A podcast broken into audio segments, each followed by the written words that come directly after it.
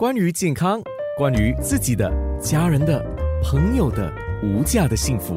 健康那件事。健康那件事，今天我们会说到人际关系的处理，是伴侣之间，还有父母跟小孩，还有你对自己的情绪将如何来处理呢？我们会提到焦虑。什么叫焦虑啊？焦虑就是对自己的生命或者亲人的生命安全、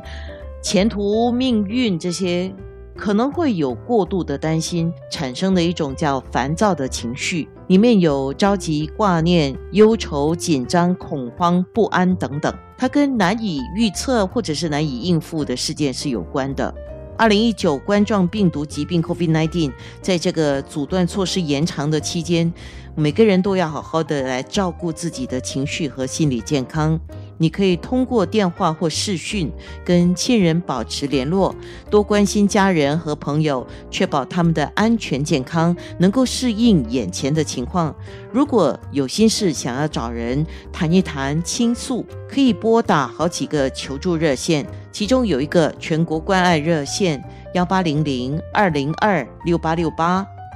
社区心理团队的线上辅导。是 CPH Online Counseling dot SG，